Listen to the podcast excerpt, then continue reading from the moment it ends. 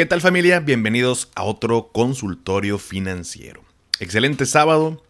Aquí seguimos eh, emocionados porque pues, los Tigres pasaban la final. Mañana se juega el partido de vuelta. Esperemos que ganen el campeonato. Yo sé que no tiene nada que ver con eh, finanzas, pero bueno, pues ya también saben que soy fan del fútbol y pues, por, supuesto de, de, los Tigres. Eh, varios chivas ahí me escribieron en redes sociales. Vamos a ver cómo nos va. Al final es un juego, es diversión. Eh, no soy ni, anti, ni antirrayado ni anti cualquier otro equipo. Disfruto mucho. También me enojo, por supuesto, cuando pierden. Pero yo, o sea, no, no como luego salen videos ahí en, en, redes sociales. Así que, pues bueno, los que son tigres o fanáticos del fútbol, pues vamos a disfrutarlo. También hoy es la final de la Champions. Así que, fin de semana cargadito de deportes para los que son fans. Pero, mientras tanto, vamos a platicar de finanzas personales. Vamos a hablar de un par de dudas muy buenas. Muchas gracias a, quien a quienes me las hicieron eh, por ahí llegar. Y vámonos directo con, las preguntas. La primera me la mandó Jorge Gaitán y es una pregunta que de hecho creo que nunca me la habían hecho en, redes sociales. Eh, y es muy interesante porque, y muy importante porque tiene que ver con los eh, planes personales de retiro, los PPR. Ya te va. Primero, un traguito del cafecito. Me pregunta Jorge, tengo entendido que solo la versión 65 es deducible de impuesto. Mencionaste que también a edad 60 y 70. ¿Me lo pudieras aclarar de favor? Gracias por los tips. Eh, al contrario, Jorge, gracias por tu pregunta. Y vamos a responderla porque es bien interesante, bien importante. Ahí te va. Eh, primero que nada, estamos hablando de los PPR, eh, planes personales de retiro. Cuando hablamos de versiones, hablamos eh, que podemos contratar, por ejemplo, un PPR a edad 65. Esto quiere decir que a los 65, ya sea que me entreguen mi dinero en una sola exhibición o en rentas mensuales vitalicias, como yo lo haya elegido. Pero hay otras versiones que puede ser a edad 70 o a edad 60, inclusive en algunas aseguradoras hay hasta edad 55. Eh, Entonces a eso nos referimos con versiones. Y cuando hablamos de PPR, normalmente pues, visualizamos tema de retiro, visualizamos tema de me voy a retirar a los 65 años, que dicho sea de paso, a mí se me hace una muy buena para retirarme. Es una opinión de Paco, no tienes que coincidir conmigo. Pero yo lo veo reflejado en mi papá, que está jubilado, tiene poquito más de 65 años y está bastante activo. Entonces se me, hizo, se me hace a mí una muy buena, muy buena edad. Mi PPR, por consecuencia, está a edad 65. Pero bueno, eso es Paco.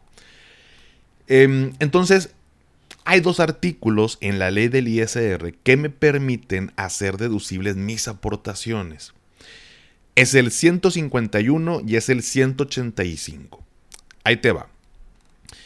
Antes de que yo me retire, yo puedo deducir las aportaciones. No voy a ahondar mucho en el tema porque no es la pregunta, pero me ayuda a pagar menos impuestos y bueno, pues me regresan esa lanita que tuve que haber pagado en impuestos y pues va para invertirla o reinvertirla o reventármela en cualquier otra cosa, pero al final te regresan una lanita. Entonces, cuando yo tengo un PPR eh, a edad 65, estoy hablando normalmente del artículo 151. El artículo 151 en la fracción quinta, eh, si, te busca, si lo buscas en Google vas a ver que está el artículo 151, es el que habla de las deducciones personales y luego los párrafos por ahí se van desglosando con números romanos, entonces te vas al, al que es una V, es la fracción quinta. Y ahí especifica, eh, y digo, no te lo voy a leer para no abrumarte con tecnicismos, pero básicamente me dice que yo puedo deducir, es, una, es parte de mis deducciones personales que puedo hacer, y yo puedo deducir el 10% de mi ingreso anual acumulable, o sea, lo que yo le digo al SAT que gano, o sea, el 10%, o hasta un tope, eh, que hoy por hoy te lo voy a decir en pesos, eh, anda por ahí los 189 mil pesos aproximadamente. O sea, el 10% de mi ingreso o hasta 189 mil pesos. Ojo, palabra clave, lo que sea menor. 10% de mi ingreso o hasta 189 mil pesos por año, que es el tope, lo que sea menor. Ejemplo, gano 500 mil pesos al año, le meto 40 mil pesos al año a mi PPR, la pregunta es, ¿puedo deducir el 100% de esa aportación? Y la respuesta es sí. ¿Por qué sí? Porque si hacemos el cálculo de una persona que gana 500 mil pesos y, el 10% de 500 mil son 50 mil pesos, entonces si yo estoy aportando 40, estoy dentro de lo que me permite la ley. Así que es más, todavía le puedo meter 10 mil pesos más y los puedo seguir deduciendo. ¿Ok? Hasta aquí vamos bien. Oye, segundo escenario, gano 500 mil pesos y le meto 80 mil pesos a mi PPR. ¿Puedo deducir el 100% de esa aportación? La respuesta es no. ¿Cuánto puedo deducir de esos 80 mil? Yo sé que ya tiene la respuesta, pero el 10% de lo que gano, porque el 10% son 50 mil, o sea, de los 500 mil que gano, el 10% son 50 mil. Em, y lo que me dice la ley es, te dejo deducir el 10% de lo que ganas o hasta el tope de los 189 mil. Entonces, si yo le meto 80, 50 los voy a poder deducir y los otros 30 los puedo meter y se van a generar rendimientos en el fondo de inversión pero, no, pero no, me van a ayudar para pagar menos impuestos. Ese es el único, entre comillas, em, tema con, con eso. Oye, entonces, ese tope de los 189 mil, ¿para quién sí le aplicaría? Bueno, pues para una persona que gane el año 1.890.000 pesos, pues el 10% de su ingreso van a ser 189 mil, ¿no? Y es lo que le van a permitir deducir, tal cual, ¿no? Entonces, eso me dice a grandes rasgos el artículo 151. Y lo voy a repetir para resumir, para, antes de pasar al otro artículo, que es, eh, puedo deducir el 10% de mi ingreso o el tope de 189 mil pesos aprox. Esto está expresado en UMAS, ¿no? Te lo digo en pesos para que sea más sencillo. Pero bueno, lo que sea menor. Sí, solo sí, ese dinero es a mi edad 65. Por eso hablamos de este artículo 151, porque me dice que me tengo que retirar a fuerza a los 65 años de edad. Oye, yo no me quiero retirar a los 65, yo a los 60 ya quiero estar en un yate en Dubai con un whisky en la mano, no sé, me estoy visualizando, para nada es mi sueño en, mi retiro, pero es lo que luego dicen todos ahí en, en, redes. Pero así como te lo imaginas, yo no me quiero esperar a los 65, a los 60. Bueno, puedo deducir la respuesta es sí. ¿Sería bajo el artículo 151? Eh, la respuesta es no. La respuesta es por el artículo 185. El artículo 185 de la misma ley del ISR habla sobre, eh, sobre estímulo fiscal, un estímulo fiscal que tenemos.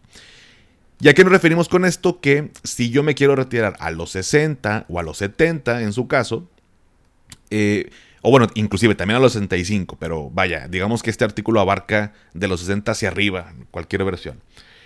Me permiten deducir hasta 152 mil pesos por año. Y esta sí es una cantidad fija. Aquí no hay de que un porcentaje de mi ingreso, no de que UMAS, no nada. Son 152 mil pesos como tope. Lo que quieras eh, meterle ahí a la bolsita. Entonces, eh, hay productos, por ejemplo, el, este PPR que yo le ofrezco a, mis clientes, tienes posibilidad de deducir por eh, ambos artículos. ¿Por qué alguien decidiría deducir por ambos artículos o por qué uno y no el otro y demás? Bueno, porque por un lado pudieras llegar al tope de deducción en uno de ellos y bueno, te pasa al otro para seguir deduciendo. Hasta aquí vamos bien. Ahora, ¿Qué diferencias, eh, aparte de los topes, existen en, los artículos? Que bueno, cuando hablamos del 185, que es un estímulo fiscal, yo le digo, y con esto eh, eh, yo creo que te lo vas a aprender muy fácil, así me lo aprendí yo. Para mí es como el chavo del 8 cuando patea un bote, ¿no? Es patear el bote de los impuestos, porque el 185, que es el estímulo fiscal, que me permite hasta 152 mil pesos por año, voy a poder deducir las aportaciones, pero en mi retiro, voy a poner el ejemplo, me voy a retirar los 60, en mi retiro me van a cobrar eh, la tasa máxima de ISR en ese momento. O sea, me van a cobrar impuestos en mi retiro. No te los cobro ahorita, pateamos el bote como el chavo del 8 y a los 60 te cobro los impuestos que no te cobré durante el tiempo que estuviste eh, haciendo las aportaciones. Es, es pues, un, se le llama diferimento de impuestos. Eh, ahorita el hecho de que me permitas deducirlo, pues me permite ese ahorro que me genera, pues invertirlo en otra cosa, eh, aplicarlo en, en, mi etapa de aportación y bueno, pues ya en el retiro hablamos y pues ya, ahí sí me cobras de lo que yo reciba. Y con el 151, Eh, bueno, pues estoy, también deduciendo ahí los, las aportaciones. Eh, y también tiene que ver con otro artículo que espero que no te esté revolviendo más, pero tiene que ver con el artículo 93, que en mi etapa de, de retiro, eh, digamos que se complementa con esta parte a mi 65, que si yo recibo mi dinero en una sola exhibición, tengo hasta cierto monto exento de ISR, al igual que si lo recibo en rentas mensuales vitalicias. Para ponerte el ejemplo en pesos, hoy por hoy, o sea, 2023, por ahí anda, si yo recibo mi dinero en una sola exhibición, hasta 3.400.000, no eh, estoy exento de, impuestos. Eh, y por otro lado, si lo quiero en rentas mensuales, estoy exento por ahí más o menos aproximadamente unos 46 mil pesos al mes. Cualquier cantidad hacia abajo que yo haya ahorrado y que me entreguen, o sea, menor a 3.400.000 en una sola exhibición o menor a 46 mil mensuales, estoy exento de ISR cualquier cantidad que rebase, o yo ahorre 5 millones, ah, bueno, sobre la diferencia me van a cobrar impuesto, o si me entregan mensualmente mi dinero, arriba de 46 mil, sobre la diferencia me van a cobrar impuesto. Entonces, tenemos ese dulcito todavía a, los, a los 65 que podemos estar exento de esta, de esta parte. Entonces, básicamente, digo, en, en, el tratamiento fiscal de pronto pudiera ser medio abrumador o medio complejo de, entender de un inicio. Pero, eh, pues a grandes rasgos, si es un tema de retiro, no lo voy a ver el dinero hasta mi 65, soy disciplinado, disciplinada y demás. Sin duda, eh, conviene primero hacerlo deducible tus aportaciones por este artículo 151 y en dado caso pasarte al 185 en dado que llegues al tope. Eh, y bueno, pues seguir deduciendo por ahí de impuestos. O bien quedarte simplemente haciéndolo con el 151. A los 65 años tengo posibilidad de deducir por ambos artículos. Si, yo tengo, eh, yo me quiero retirar a los 60 o 70, por ejemplo, solamente me va a aplicar este artículo 185, que es el tope fijo de los 152 mil pesos. Siento que hablé de muchas cifras y artículos, números y demás. Espero no haberte revuelto. Si no, bueno, eh, regrésate en el episodio. Pregúntame, por favor, si, si quedó dudas o cualquier otra cosa en el grupo de Telegram, ahí por favor pídemelo y con mucho gusto, ya sea un video, un audio, pero ya saben que ahí, ahí platicamos un poquito más directo. Pero responde a la pregunta, mi estimado Jorge, eh, no nada más se puede deducir a los 65, si yo tengo otra versión de producto a los 60 o los 70 también, va a depender a qué edad me voy a retirar para saber el tratamiento y sobre qué artículo eh, estamos platicando para saber qué tratamiento eh, fiscal se le van a dar a tus aportaciones, tanto al momento de aportar y deducir, como también si un día quiero retirar dinero, eh, o inclusive si fallezco, me incapacito, también hay un tratamiento fiscal que no voy a entrar en detalle para no abrumarlos, pero, pero es posible, mi estimado. Si es abajo de los 60, ahí sí no, por ejemplo, estos productos que son a los 55 años, no te permiten, eh, vaya, para mí ni siquiera es una buena opción que consideres un plan de retiro a los 55, porque sí o sí te van a cobrar impuestos. O sea, no, eso, vaya, y es el deber ser, ¿no? Pero no estoy aprovechando ningún estímulo fiscal ni ningún tema de deducción personal, así que la neta, este, yo no lo haría, ¿no? Pero bueno, existe para que lo sepas. Pero bueno, esa fue la, la primera pregunta. Y vámonos con la segunda y última que me la compartió Eloy Eloy Rojas, de, también del grupo de Telegram. Y me pregunta cómo funciona un fideicomiso inmobiliario de mi casa y que mis hijos en un futuro sean beneficiados de este fideicomiso. Eloy, te agradezco la pregunta porque eh, me metí a investigar en, internet. Eh, no soy experto en el tema eh, y si, si, quisieran que detalláramos un poquito más, con gusto conozco un amigo o, varios amigos que son abogados, abogadas, así que pues con mucho gusto conseguimos si hay un tema eh, de detalle más ahí profundo, bueno, pues le damos por ese lado. Pero básicamente un fideicomiso nos ayuda a diferencia de un, de un testamento, por ejemplo, si le quieres dejar la casa a tus hijos, en, en varios puntos. Y por favor, si eres abogado, abogada, eh, corrígeme o complementa eh, con mucho gusto en el grupo de Telegram. Porque, a ver, si, vas a dejar solamente una casa, eh, se pudiera, pues, tal vez no pudiera ser tan buena opción un fideicomiso a menos de que aproveches y pues, dejes más cosas dentro de este fideicomiso. O sea, básicamente tú contratas un fideicomiso para que eh, asegurarte que la casa va a ir para tus hijos. O sea, los puntos importantes de por qué alguien contrata un fideicomiso versus hacer otra opción como el testamento es que una, se reduce la carga fiscal. Eh, va a depender de eh, los impuestos que a la herencia y un fideicomiso por ahí tiene ciertas ventajas en este punto. Otra, el tema de proteges esta propiedad por ejemplo, si tú dejas deudas y las deudas se heredan a tus hijos, eh, pues al tener tu casa dentro de este fideicomiso, pues la realidad es que la casa no es tuya, es en, este caso mientras esté dentro del fideicomiso, pues de la entidad fiduciaria, y pues va para tus hijos directamente sin que tengan que quitársela para que paguen tus deudas. Entonces proteges también este, este bien inmueble. Eh, y por otro lado también proteges de que un tercero, inclusive, que no lo esperamos, pero pues también que un familiar, pues, oye, que pues la casa para mis hijos y, la casa, este, pues fallecí y, la, y pues mis hijos son menores de edad, no, no pueden eh, tener la propiedad, por así decirlo, eh, y pues mi hermana o mi, eh, no sé, mi familiar tomó una decisión y no se la entregó a mis hijos, o la vendió y se quedó con el billete, o sea, Cosas que no queremos que pasen y creemos que no pasan porque son familia, pero pues al final el dinero es cabrón. Em, entonces con un fideicomiso proteges e, esa parte también a tus hijos de, o sea, va a caer directamente, inclusive puedes decir o poner una, una cláusula donde especifiques que tus hijos se convierten en propietarios legítimos de esa propiedad, eh, no, o sea, eh, hasta que alcance, por ejemplo, la edad, la mayoría de edad a los 18 años, y con eso proteges también pues, que nadie pueda eh, hacer algo con esa propiedad y que tal cual ellos puedan reclamarla cuando cumplan con esta, con esta condición.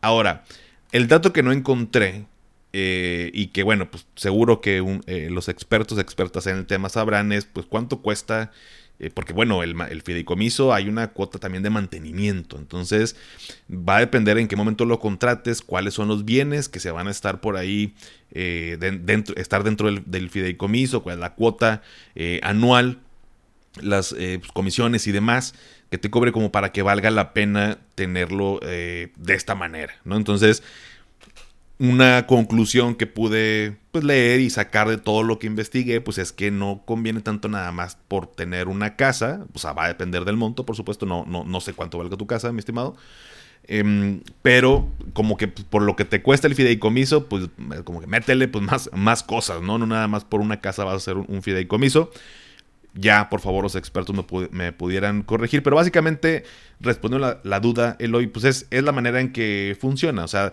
el, fideicomiso pues te ayuda a que realmente eso que quieres que pase, que tus hijos tengan la casa, efectivamente pase. Con un testamento pues también puedes dejar que es, que es para tus hijos.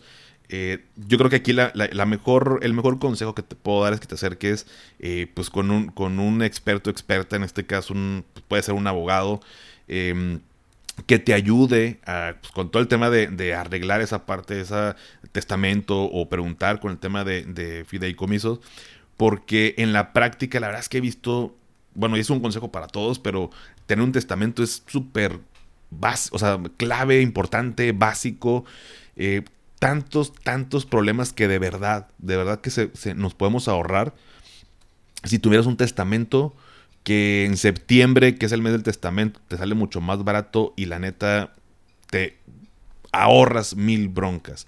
Yo lo he visto en la práctica, he visto casos de terror literal de, oye, mi mamá falleció, pero ya estaba, perdóname, ya estaba eh, divorciada de mi papá o mi papá ya no existió en el mundo, pero mi mamá antes de, este, pues, de, de fallecer estaba con este hombre que se había juntado con él y pues no nos queda muy bien, pero el punto es que pues por alguna razón dejó mi mamá a este señor como eh, pues el guardián, vamos a decirlo así, de las cosas.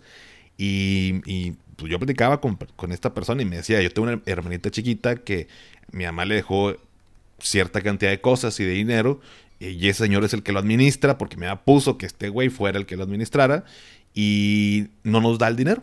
O sea, de que, oye, mi hermanita, quiere tomar clases de inglés. Ah, no, pues primero consígueme tres cotizaciones, le decía el señor, ¿no? Primero consígueme tres cotizaciones y a ver, ¿por qué en esta escuela está muy cara? Mejor acá. Y así como, güey, que te valga madre. O sea, es, de mi hermana el dinero y, y, mi mamá se lo dejó a ella y es como que se siente como si fuera su papá. Y pues no es su papá. Y no sé, al parecer no se quedan bien antes. Y bueno, no, horrible, ¿no? Entonces, qué bueno que nos interesamos en estos, en estos temas. Pero pues yo creo que también puede ser algo complementario. Insisto, eh, apóyate en, un, abogado, una abogada.